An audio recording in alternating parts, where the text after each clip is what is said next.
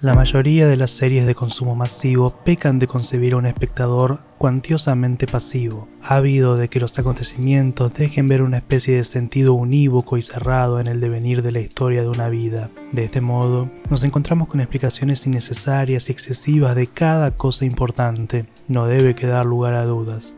¿Llegan a identificar esta situación que describo?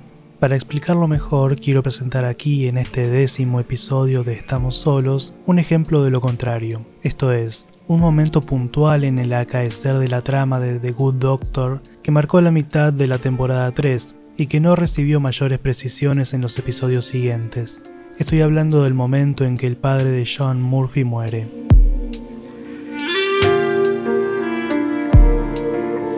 Hagamos un poco de historia. John Murphy es un cirujano residente que padece autismo, condición que en su infancia produjo múltiples choques con su familia, especialmente su padre, quien no sabía cómo criar a un hijo con esas características. En uno de esos choques, el hombre le propinó un golpe al niño y mató a su conejo en un arranque de ira, lo cual provocó que John y su hermano Steve huyeran de su casa para no volver nunca más. Ya alejados de su hogar familiar, los niños viven como pueden en un colectivo abandonado, todo cambia cuando Steve muere al caer al vacío mientras jugaban a las escondidas en una especie de galpón abandonado. La vida de John continuó, con esos dolores a cuestas, por supuesto, tratando de hacerse cargo de lo que su fallecido hermano había profetizado para su vida. Never forget, you're the smart one. You can do anything. And I'm proud of you, Sean.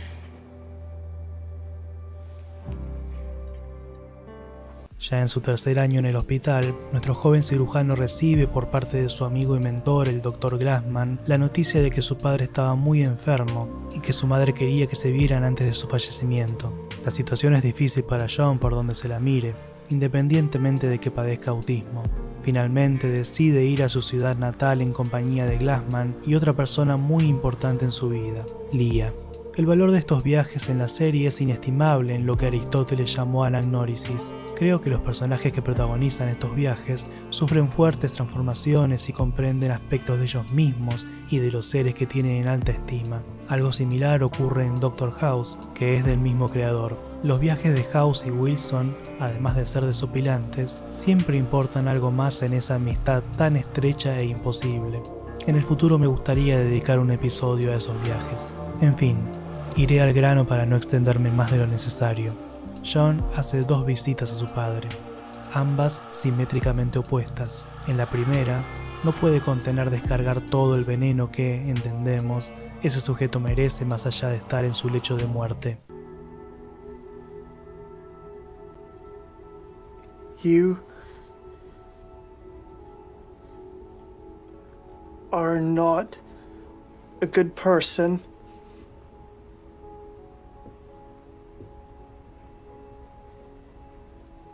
You always drank too much beer, which made you stink. Sean. And you always blame other people. And you hit and punch other people. Please calm down.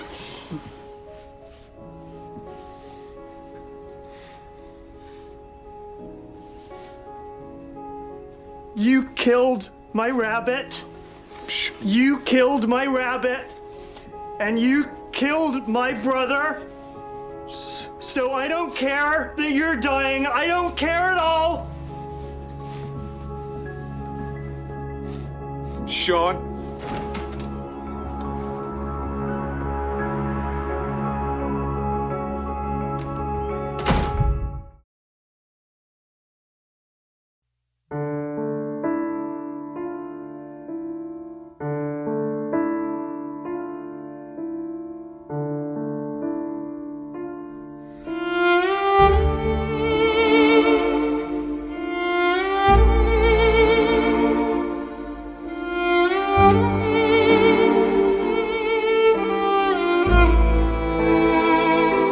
Primera diatriba es dura incluso para nosotros, los espectadores, que sabemos cuánta verdad hay en esas palabras. Entendemos que es duro no tanto para su padre, sino para él mismo, al menos pensándolo a futuro.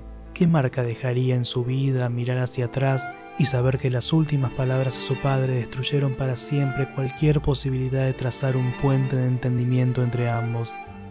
Pensémoslo de modo egoísta, no se trata de darle una postrera alegría al padre, sino de transformar una historia de desdicha en algo remotamente tolerable. Sin embargo, luego del encuentro, John parece sentirse mejor, de buen humor, fuerte, entero, y listo para volver a su vida habitual. Pero no, unas palabras de su madre y una serie de recuerdos, que en realidad fueron despertados por las disculpas que su progenitor ensayó, hacen que la valoración de su padre comience a sufrir una metamorfosis. Y es que es cierto, las marcas que dejó en John fueron horribles, pero para bien o mal fue lo que pudo hacer en su situación con un hijo de esas características. Esto no quiere decir que John haya tenido la culpa de ser como era, pero en algún punto tampoco se puede culpar a su padre de sentirse frustrado por nunca haber podido dar a su hijo los cuidados que necesitaba. Estamos ante un conflicto trágico. Ambos tienen razón, ambos están plenamente justificados para hacerse daño el uno al otro.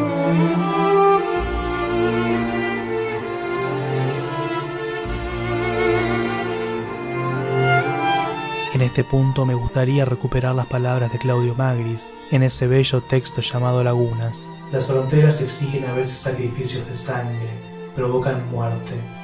En 1023 el gran patriarca de Aquileia, Popone, devasta a sangre y fuego grado, y entre 1915 y 1918 las fronteras orientales de Italia son una hecatombe.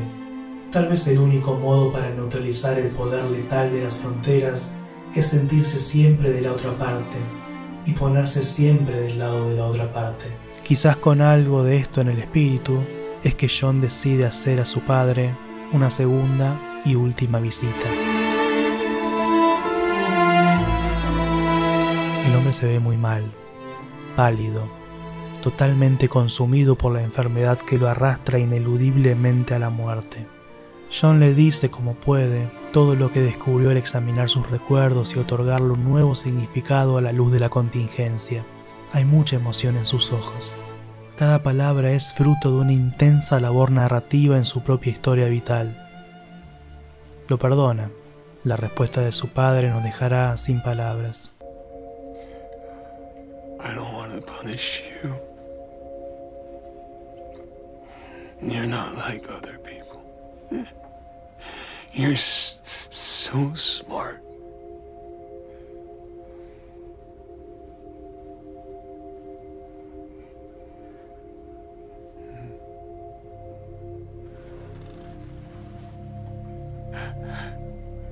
But weak. Spoiled little baby. He's delirious from the morphine. You understand? He he doesn't know what he's saying. You're damn right Stevie's death wasn't my fault. It was yours. He was always trying to impress you. You and that damn Ethan, rabbit. Sean, let's go. Oh, yeah, go ahead. Get out of here. Run away again. Go ahead. Run away again.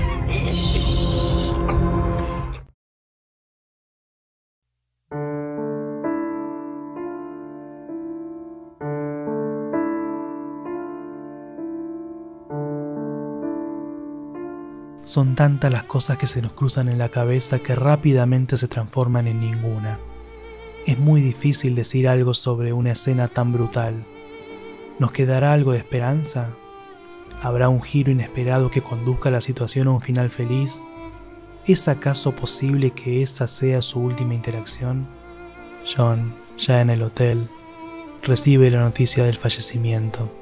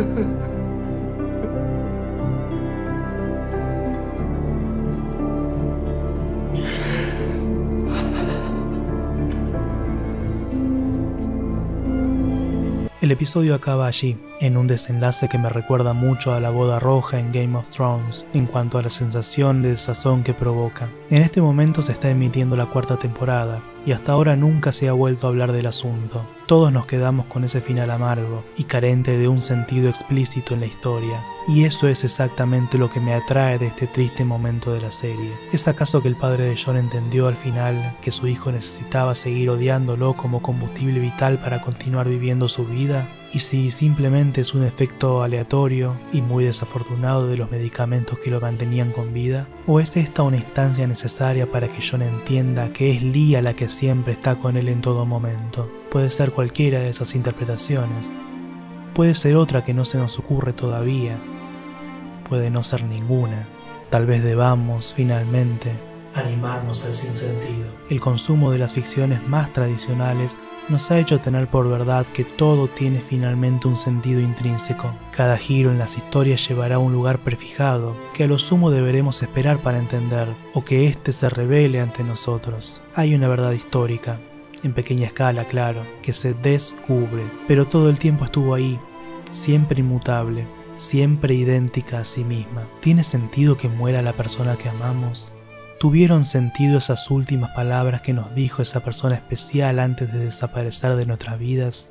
¿Tiene un sentido ulterior la certeza presente de que estamos solos? ¿O solamente corremos desorientados por un desierto sin centro, buscando dar un sentido a cada sol que reverbera en la arena caliente y siempre igual? ¿Cuántas respuestas encontramos en lo cotidiano a nuestra trágica existencia?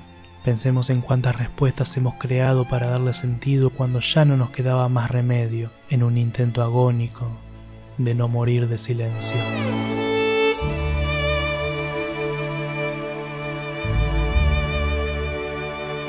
Si escuchar estas palabras te generó algo parecido al placer, al displacer, o a todo lo que está en el medio de ese espectro, o a los costados, o arriba, o abajo, o adelante, o atrás en tu esfera de emociones, sentite libre de manifestarlo a través de los signos estándar que esta plataforma ofrece. Y si tu carácter autoritario te lleva a pensar que alguien más debería sentir lo mismo al respecto, compartíselo. Muchas gracias y hasta la próxima.